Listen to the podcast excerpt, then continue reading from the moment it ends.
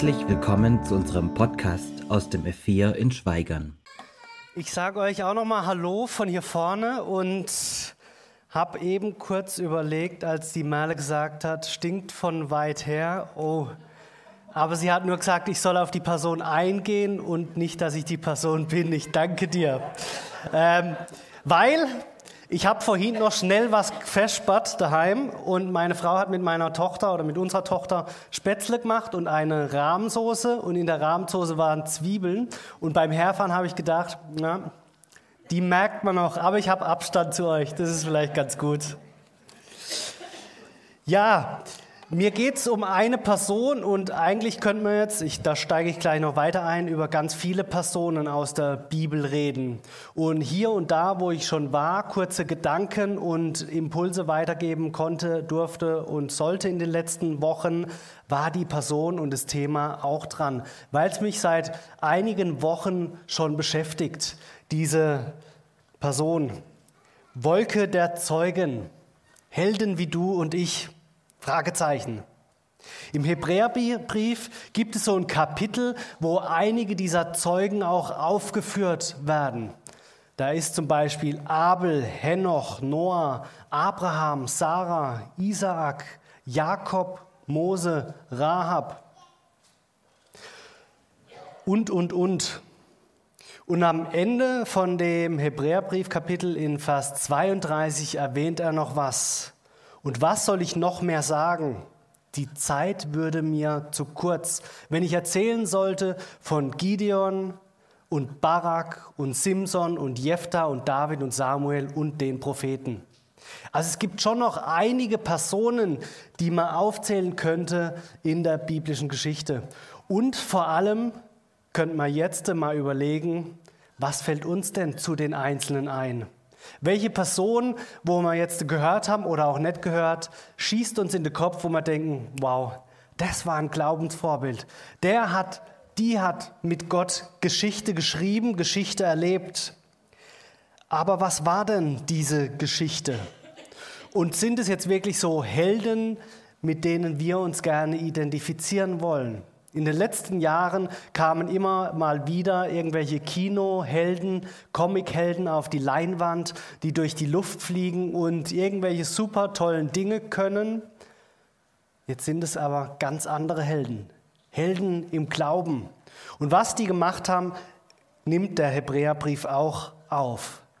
Diese haben durch den Glauben Königreiche bezwungen, Gerechtigkeit geübt, Verheißungen erlangt, Löwen den Rachen gestopft, des Feuers Kraft gelöscht, sind der Schärfe des Schwertes entronnen, aus der Schwachheit zu Kräften gekommen, sind stark geworden im Kampf und haben fremde Heere in die Flucht geschlagen.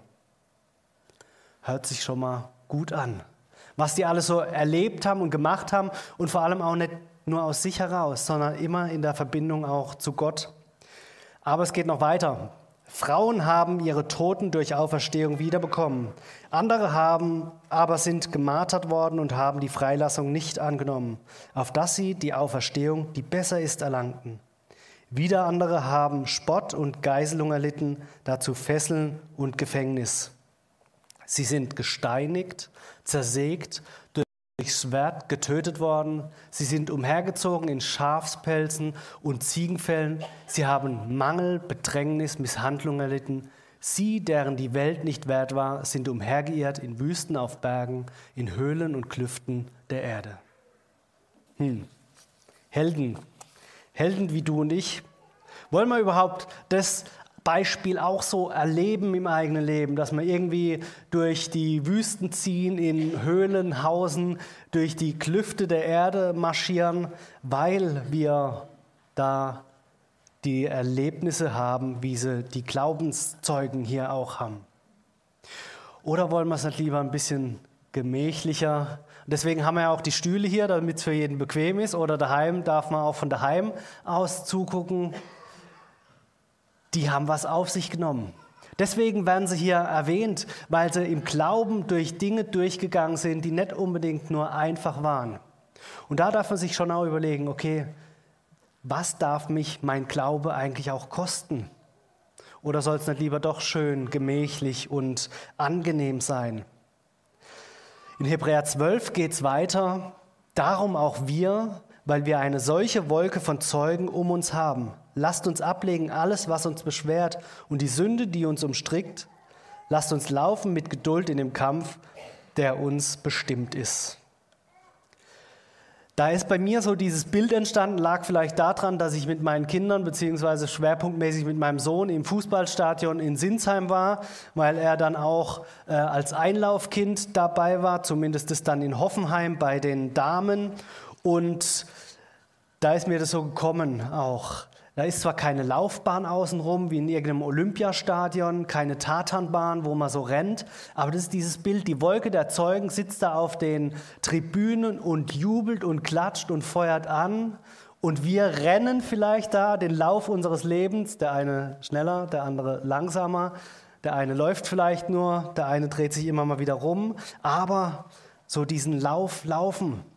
Und der Lauf bedeutet auch dieses Ausgerichtetsein, ein Ziel vor Augen haben dieses Ziel vor Augen, wie eben diese Wolke der Zeugen auch dieses Ziel erreicht hat, in der Ewigkeit bei Gott zu sein.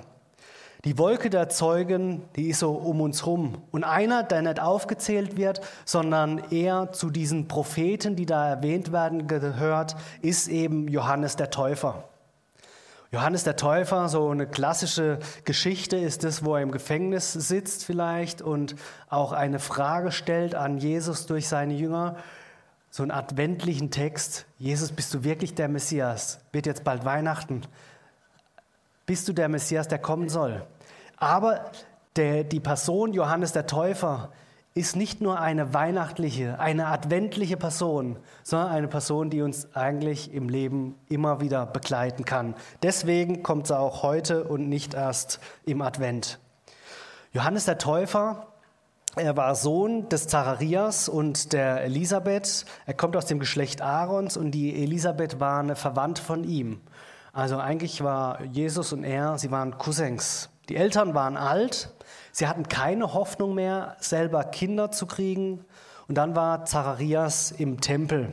Und im Tempel hatte er das Privileg, dass einmal im Leben letztendlich auf so einen hohen Priester auch dieses Losfallen darf, dass er ins Allerheiligste darf. Und im Allerheiligsten opfern für seine eigene Schuld und die Schuld des ganzen Volkes. Alles, was so unterm Jahr über noch nicht versöhnt war. Und da hat er auf einmal eine Engelserscheinung. Aber es ging gar nicht um das Volk, um seinen Dienst, sondern in erster Linie auch um ihn ganz persönlich. Nämlich, dass er ein Kind mit seiner Frau bekommt. Die Verheißung auf einen Namen, wie er heißen soll, und den Lebensweg. Johannes soll er heißen.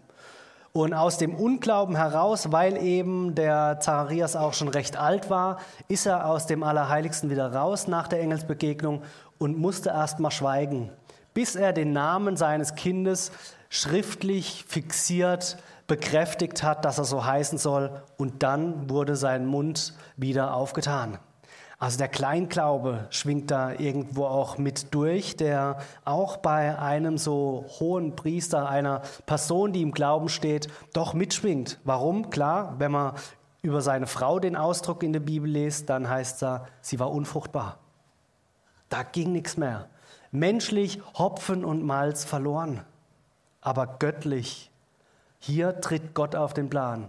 Und er schreibt eine besondere Geschichte durch den Sohn der Eltern, die dieses diesen Stempel haben, unfruchtbar. Wie Gott immer wieder in der Geschichte mit Menschen einen neuen Weg schreibt. Bei Abraham, der auch in der Jahreslosung diesen Umweg geht, weil seine Frau sagt, du versuch doch uns Nachkommen zu schaffen aufgrund von meiner Hebamme oder meiner äh, Magd letztendlich, der Hagar. Und Abraham sagt, jo, probieren wir mal. Aber Gottes Plan war ganz anders. Hätte Abraham Nein gesagt, wären uns ganz viele Probleme verschont und erspart geblieben, vor allem auch religiöse Probleme. Aber es war ein Plan, es war der Weg und dennoch ging Gott diesen Plan und diesen Weg über Abraham. Und auch hier, Stempel unfruchtbar, aber bei Gott ist es möglich. Ja, der Johannes sollte ein Naziräer heißen oder sein. Ein Naziräer, also nicht zu verwechseln vielleicht mit Nazaräer oder so, einer, der aus Nazareth kommt, sondern Naziräer, die werden schon im vierten Buch Mose in einem Kapitel beschrieben, was die so ausmacht. Das sind gottgeweihte Personen. Und gottgeweihte Personen sollen auch irgendwo äußerlich sichtbar gottgeweiht sein, dass man erkennt, dass sie anders sind. Jetzt könnte man etwas vorspulen im Neuen Testament, ob Leute, die mit Jesus leben, nicht auch anders sein sollten? Vielleicht auch äußerlich? Fragezeichen. Vor Jahrzehnten gab es noch die Dutt und so. Nein, es geht nicht nur um Äußerlichkeiten, sondern es geht um diese Veränderung, die wir als Nachfolger Jesu auch im Alltag leben sollen. Bei Johannes war es nicht nur diese von innen raus Veränderung, sondern es war auch außen ein Andersdasein. In Lukas 1 und einigen Stellen, die ich mal aufgeführt habe, da steht einiges über den Johannes drin. In Lukas 1, Vers 80 steht, das Kindlein wuchs und wurde stark im Geist, und er war in der Wüste bis zu dem Tag, an dem er vor das Volk Israel treten sollte. Das Kind wuchs, keine Ahnung, wie alt er war. Vielleicht zwölf, vielleicht 14, vielleicht 20. Er war auf jeden Fall, bis er 30 Jahre alt war, dann in der Wüste. So eine Wüstenzeit. Aber auch die Wüstenzeit ist nicht unbedingt das Gottgeweihte. Wir brauchen jetzt nicht in, keine Ahnung, in den Busch zu gehen, in äh, die Wüste, um eine Gottesbegegnung zu haben, sondern der Johannes hat durch seine Mutter als seine Mutter eine Begegnung mit der Cousine Maria hatte, als sie mit Jesus schwanger war, schon eine Gottesbegegnung. Der Geist Gottes springt über. Johannes hüpft, so berichtet die Geschichte von Maria auch, wie sie der Elisabeth begegnet, hüpft schon im Mutterleib. Wir fragen uns, ab wann ist ein Leben lebenswert oder so, aber in der Bibel steht, da reagieren zwei noch nicht sichtbare Wesen, die im Bauch verborgen sind, die reagieren aufeinander weil Gottes Geist wirkt. Und so wird er ein Gottgeweihter, und jetzt gehe ich nochmal zurück auf 4. Mose, da steht, diesen Gottgeweihten soll einmal das Äußere unterscheiden, die Haare soll er nicht schneiden. Lange Haare, zersaust, zerfett, verfettet vielleicht, keine Ahnung. Simson war auch so ein Gottgeweihter. Lange Haare, als ihm die Haare geschnitten worden sind, war die Kraft weg. Er sollte einen Unterschied nach außen machen durch dieses Äußere auch Johannes. Kein Haare schneiden. Das zweite, nicht in Verbindung mit Frucht des Weinbergs zu kommen, mit den Weintrauben und vor allem auch nicht mit Vergorenem.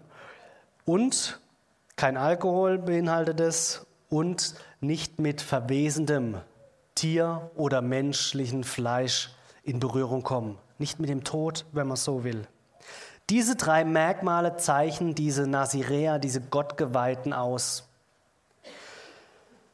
Im Neuen Testament lesen wir Geschichten, wo der ähm, barmherzige Samariter eingreift und die Priester auch an diesem Zerschundenen vorbeigelaufen sind. Auch da war dieser Gedanke dahinter, ja nicht mit diesem Tod in Verbindung kommen oder wer weiß, ob die Person noch lebt, weil man diesen Tempeldienst noch tun wollte, weil man sich nicht verunreinigen wollte. Das Kindlein in der Wüste, der Mann in der Wüste.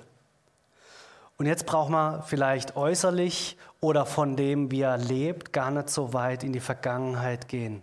Jetzt merkt man, dass Johannes der Täufer sehr aktuell ist. Er ernährt sich von Heuschrecken und wildem Honig. Also in den Supermärkten wird es deklariert, wo irgendwelche Käfer und Zeug drin ist. Johannes hat es einfach so gegessen. Und auch der wilde Honig, wie er sich ernährt hat, der Kamelmantel, mit dem er aus Kamelhaar äh, umkleidet war, die wilde Mähne, also wie so ein Alt-Hippie kam er daher letztendlich. Er zählt nicht unbedingt auf Äußerlichkeiten, sondern er zählt auf die Beziehung zu Gott. Das ist das, was ihm wichtig ist. 30 Jahre Wüstenzeit oder auch weniger, aber mit 30 Jahren ist er erst in seinen Dienst eingestiegen.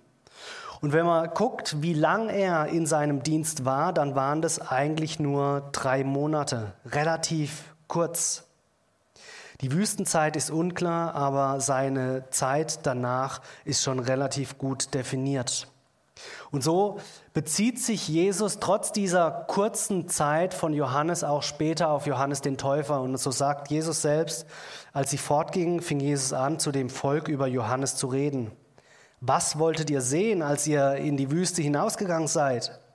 Ein Schilfrohr, das vom Wind bewegt wird? Oder was wolltet ihr sehen, als ihr hinausgegangen seid? Einen Menschen in weichen Kleidern? Sie, die weiche Kleider tragen, sind in den Häusern der Könige. Oder was wollt ihr sehen, als ihr hinausgegangen seid? Einen Propheten? Ja, ich sage euch, er ist mehr als ein Prophet. Dieser ist, von dem geschrieben steht, sieh, ich sende meine Boten vor dir her, der deinen Weg vor dir bereiten soll.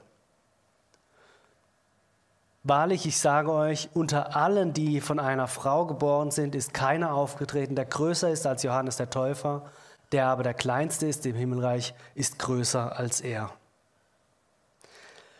Johannes der Täufer, eine kurze Wirkenszeit, aber eine Wirkenszeit, wo viel passiert ist. Da war nach 400 Jahren in etwa Funkstille in Israel mal wieder ein Prophet, der eine Bußbewegung, eine Erweckungs-, Erneuerungsbewegung gepredigt hat und die Menschen sind zu ihm in die Wüste. Sie haben sich taufen lassen. Sie haben eine Kehrtwende gemacht in ihrer Ausrichtung im Alltag. Ja, heute gibt es vielleicht viele Stimmen oder viele Echos, aber wenig Stimmen. Johannes, er war mehr wie ein Echo. Er hatte eine Stimme, eine Stimme, die zur Umkehr bringt, eine Stimme, die geprägt war von der Beziehung zu Gott, von der und durch die Wüstenzeit. Da waren klare Worte und viele kamen und da ging richtig was bei Johannes. Und dennoch bleibt Johannes das ein oder andere im Leben auch nicht erspart. Und so kommt es bei Johannes zu drei Tests, wenn man so will. Der Identitätstest in Johannes 1, die Verse 19 bis 34. Ich lese uns ein paar Auszüge da vor und nehme uns mit rein. Und dies ist das Zeugnis des Johannes, als die Juden zu ihm sandten aus Jerusalem Priester und Leviten, dass sie ihn fragten, wer bist du? Und er bekannte und leugnete nicht. Und er bekannte, ich bin nicht der Christus. Und sie fragten ihn, was dann? Bist du Elia? Er sprach, ich bin's nicht. Bist du der Prophet? Und er antwortete, nein. Da sprachen sie zu ihm, wer bist du dann, dass wir Antwort geben denen, die uns gesandt haben? Was sagst du von dir selbst? Er sprach, ich bin die Stimme eines Predigers in der Wüste, ebnet den Weg des Herrn, wie der Prophet Jesaja gesagt hat. Identitätstest. Bist du der Christus? Bist du der Messias? Bist du der Prophet, der jetzt hier komplett neu anfängt? Weil er hat scheinbar die Autorität gehabt. Wer bist du? Und die Frage, die können wir uns auch immer wieder stellen, müssen wir uns vielleicht auch immer wieder stellen. Wer bist du? Wer bin ich? Wer bin ich in den Momenten, wo mir keiner über die Schulter schaut, wo keiner dabei ist? Wer bin ich in den Momenten, wo ich innerlich spüre und weiß, ich werde den Anforderungen von außen, vielleicht auch meinen eigenen Ansprüchen nicht gerecht? Durch die äußeren Umstände, durch das Älterwerden, durch den körperlichen Wechsel irgendwie. Wer bin ich, wenn die Kraft nachlässt? Oder wer bin ich, wenn die Sorgen größer sind, wie das, was ich nach außen eigentlich ausstrahle? Wer bin ich? Johannes wird gefragt, bist du der Messias? Er hat eine große Frage vor sich, aber Johannes weiß ganz genau, wer er ist. Er ist in Gott und dadurch weiß er auch, ich bin nicht der, der sagt und denkt, der ich sein könnte. Johannes, er hat das Wort Gottes richtig in sich aufgesogen, könnte man meinen, durch diese Wüstenzeit auch. Gott ergab Johannes die Identität und er gibt auch uns, dir und mir, unsere Identität. Wir brauchen kein Echo sein, sondern wir dürfen wahre Worte sagen wie Johannes auch wahre und klare Worte so sagt. Der Identitätstest, der überhöhte Test. Ja, wer bist du? Vielleicht auch die Frage, hey, bist du nicht der Chef von diesem ganzen Laden, weil so wie du auftrittst und dir die Leute hinterherlaufen, das sieht so aus, du musst doch der Chef sein. Oder bist du nicht der Prediger, der als hier ist und alle herstürmen und dich hören wollen? Huh, was macht es mit einem? Identitätstest. Wissen wir, wer wir sind? Gerade in so Momenten, wo was Größeres, Höheres auch an uns rangetragen wird. Oder aber auch wissen wir, wer wir sind, wenn es eben kräftemäßig nach außen nicht alles so glänzt, wie es sein sollte. Identitätstest. Der Charaktertest aus Johannes 3, die Verse 22 bis 36, auch da einige Auszüge aus dem Leben des Johannes. Und sie kamen zu Johannes und sprachen zu ihm, Rabbi, der bei dir war, jenseits des Jordans, von dem du Zeugnis gegeben hast, siehe, der tauft, und alle kommen zu ihm. Johannes antwortete und sprach, ein Mensch kann nichts nehmen, wenn es ihm nicht vom Himmel gegeben ist. Ihr selbst seid meine Zeugen, dass ich gesagt habe, ich bin nicht der Christus, sondern ich bin vor ihm hergesandt. Wer die Braut hat, der ist der Bräutigam. Der Freund des Bräutigams aber, der dabei steht und ihm zuhört, freut sich über, sehr über die Stimme des Bräutigams. Diese meine Freude ist nun erfüllt. Er muss wachsen, ich aber muss abnehmen. Und er sagt auch, wer an den Sohn glaubt, der hat das ewige Leben. Wer aber dem Sohn nicht gehorsam ist, der wird das Leben nicht sehen, sondern der Zorn Gottes bleibt über ihm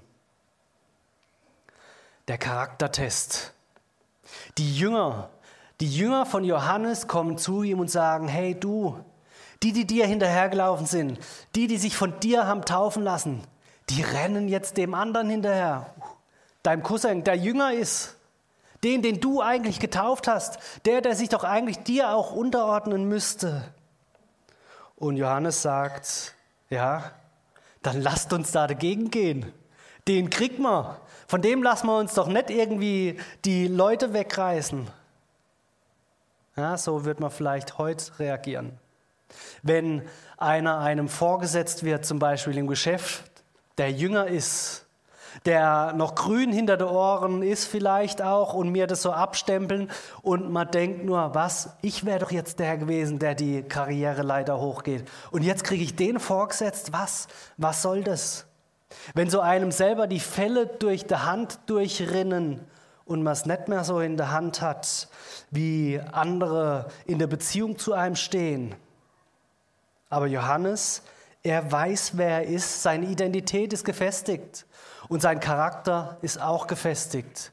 Er sagt, ich muss abnehmen, nicht weil wir jetzt in der Fastenzeit sind, sondern seine Persönlichkeit, dass er im Mittelpunkt steht. Er muss abnehmen, Christus aber soll zunehmen. Sie sollen ihm hinterherlaufen. Er ist da ein Befürworter, weil er weiß, wer er ist und weil er weiß, wer der Christus ist. Das sind krasse Wege, die er hier gehen muss. So diese Charakterfrage. Und für mich auch im Alltag. Wo wird mein Charakter vielleicht immer wieder hinterfragt? Bin ich aufrichtig? Bin ich ehrlich? Bin ich authentisch? Bin ich gerecht? Lasse ich den anderen auch mal Vorzug, obwohl ich ganz genau weiß, ich wäre jetzt an der Reihe? Der Charaktertest, den Johannes hier durchmacht, war, glaube ich, nicht unbedingt ein einfacher Test. Bei Mose sehen wir, dass sein Charakter geschult wird. Er war 40 Jahre in Ägypten, dann war er 40 Jahre in der Wüste als Hirte und dann wurde er berufen, das Volk zu führen. 80 Jahre Schulung, Vorbereitung, 80 Jahre Ausbildung, Charaktertest und dann erst ging's los. Da war kein Turbo-Knopf, den er drücken konnte. Wir hatten früher so einen Computer, wo man dann Turbo drücken konnte und dann war er vielleicht drei Sekunden schneller oder so. So ein Turbozünder, damit es schneller geht. Eine Beschleunigungstaste, die wir im Alltag und im Leben uns doch immer wieder wünschen. Aber nein, es heißt auch mal langsam laufen nicht meinen Zeitplan anlegen, sondern Gottes Zeitplan. Den Zeitplan auch noch gar nicht so im Blick haben, sondern das zu tun, was ich weiß, was ich jetzt tun soll und nicht schon den übernächsten Schritt. Johannes, der Täufer, auch er wird wie Mose, wie andere in der Bibel, in seinem Charakter getestet. In dieser langen Vorbereitungszeit auch der Wüste wird er gefertigt. Und wie gut ist es, wenn wir wissen, welches Gefäß wir sind und welches Gefäß wir nicht sind. Johannes wusste, wer er ist und worin er gegründet ist. Er will nicht an Jesus hindern, dass Menschen zu ihm kommen. Er will auch nicht an sich binden, sondern er will an Jesus binden. Und das will ich mir mitnehmen. Ich will meine Kinder nicht an mich binden, sondern ich will sie an Jesus binden. Ich will meine Gemeinde nicht an mich binden, euch und andere nicht an mich binden, sondern an Jesus binden, weil er der Mittelpunkt ist. Sich selbst zurückstellen, das ist nicht immer leicht. Vor allem, wenn man über seine Fähigkeiten auch Bescheid weiß, dann, dass man sich nicht rühmt über das, was man alles kann, sondern dass man die Ehre immer wieder auch Gott gibt, weil er diese Fähigkeiten in einen reinlegt. Der Charaktertest. Ja, welches Gefäß sind wir? Und aus diesem Identitätstest, aus diesem Charaktertest wächst der Glaubenstest. Matthäus 11, die Verse 1 bis 6, auch da auszugsweise. Da aber Johannes im Gefängnis von den Werken Christi hörte, sandte er seine Jünger und ließ ihn fragen, bist du der da kommen soll, oder sollen wir auf einen anderen warten? Jesus antwortete und sprach zu ihnen, geht hin und sagt Johannes wieder, was ihr hört und seht. Blinde sehen und Lahme gehen, Aussätzige werden rein und taube hören, Tote stehen auf und Armen wird das Evangelium gepredigt. Und selig ist, wer sich nicht an mir ärgert. Der Glaubenstest. Drei Monate, eine krasse Wirkenszeit und von jetzt auf nachher weg vom Fenster. Warum? Weil Johannes Wahrheit ausgesprochen hat, weil er klare Worte getroffen hat, aber der, der es sagen in dem Land hatte, diese klaren Worte auch nicht hören wollte. Und so ist er ins Gefängnis geschmissen worden. Und er wusste nicht, wo geht's hin? Bringt er mich um? Habe ich wieder die Chance aufs Leben oder bleibe ich einfach, bis ich irgendwann hier drin sterbe in dem Gefängnis oder bis der nächste König an die Macht kommt und der vielleicht wieder an mich denkt und mich freilässt? Keine Ahnung. Aber er ist in Beziehung, in Kontakt mit seinen eigenen Jüngern und kriegt immer wieder die Info. Und so steht am Anfang, ähm, er hörte von den Werken Christi, weil seine Jünger zu ihm gekommen sind und ihm das gesagt haben. Aber er sendet trotzdem noch mal seine Jünger hin. Er sendet zu Jesus und will wissen, hey, bist du jetzt wirklich der Christus? Bist du der, der die Römer aus dem Land haut, der meine Vorstellung vom Messias nachkommt und vor allem mich auch wieder ins Leben versetzt, in normalen Alltag? Und Jesus, er spricht nur, sagt ihm wieder, was ihr hört und seht. Ja, Moment. In Vers 2 sagt er doch schon, was er hört. Die Jünger haben es ihm schon gesagt und jetzt sagt Jesus nochmal das ganz Gleiche. Sagt ihm, was ihr hört und seht. Also er bekommt nichts Neues. Oder vielleicht doch, er bekommt eine neue Aussage in Vers 6. Die Jünger, sie berichten, was sie alles erleben und dann kriegt er gesagt, und selig ist, wer sich nicht an mir ärgert. Es macht einen Unterschied. Es steht nicht da, wie es bei Jesaja dann dort steht, wie der Gottesknecht dann auch noch die Gefangenen frei macht. Das fehlt. Sondern es steht da, selig ist, wer sich nicht an mir ärgert. Unterm Strich, Johannes, ich bin's, aber für dich ändert sich äußerlich nichts. Punkt. Huh, nicht unbedingt einfach. Wie geht es uns da im Glauben, bei unseren Fragen, die wir haben, vielleicht auch bei den Gebeten, die wir sprechen und die scheinbar an der Zimmerdecke hängen bleiben, es nicht weitergeht, da wird der Glaube schon gefragt. Wer ist Gott? Wer ist Jesus für uns? Johannes fragt, ist er der Christus? Und er bekommt die Antwort, er soll sich nicht dran stören lassen. Vielleicht ist es auch für uns eine Antwort. Dennoch in der Nachfolge Jesu weitergehen. Dennoch dranbleiben, auch wenn es nicht so läuft, wie ich mir es vorstelle.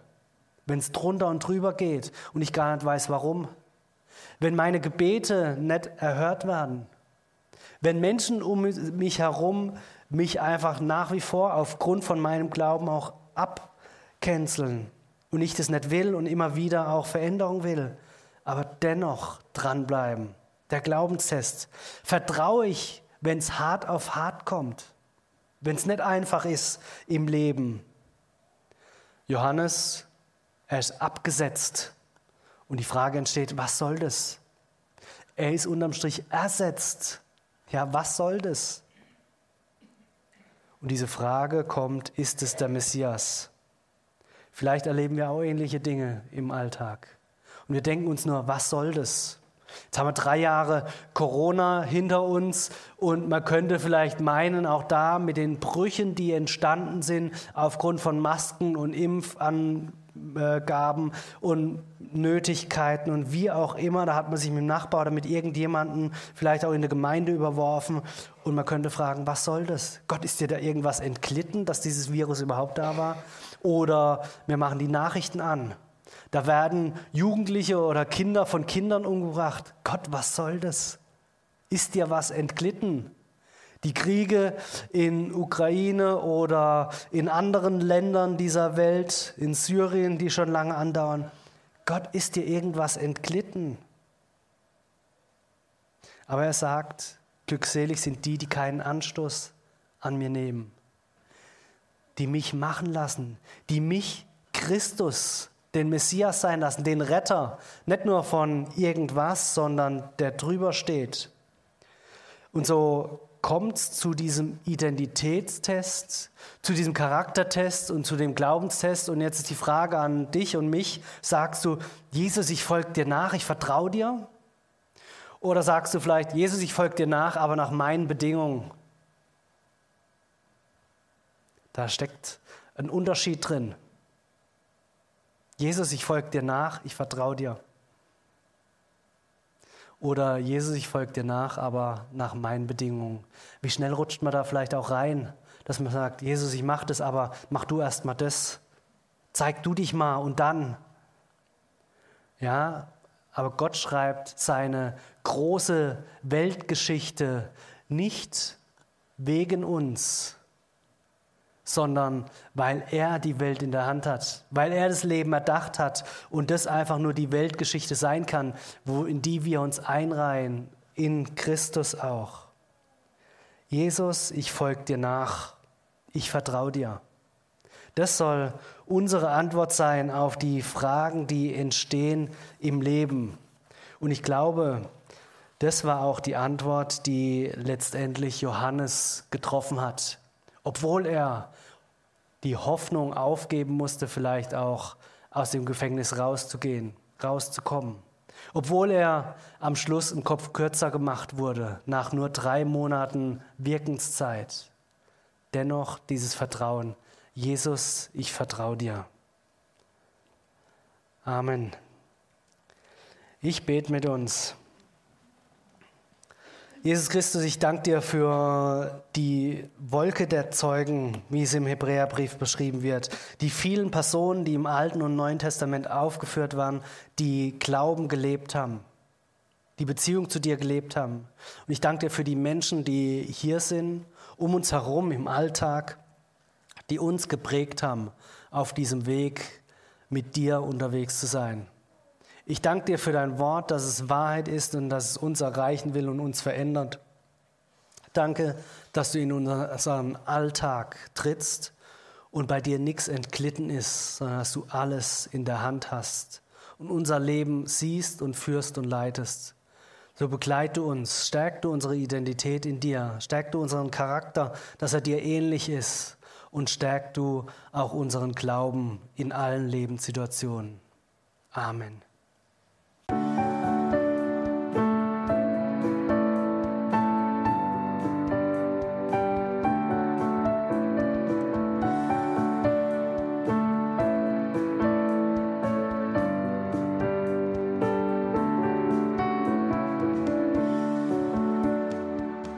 Schön, dass du dir die Folge bis zum Ende angehört hast. Sollten noch Fragen bestehen, Wünsche oder Kritik, können Sie uns gerne eine E-Mail schreiben an podcast.lgv-schweigern.de. Bis zum nächsten Mal.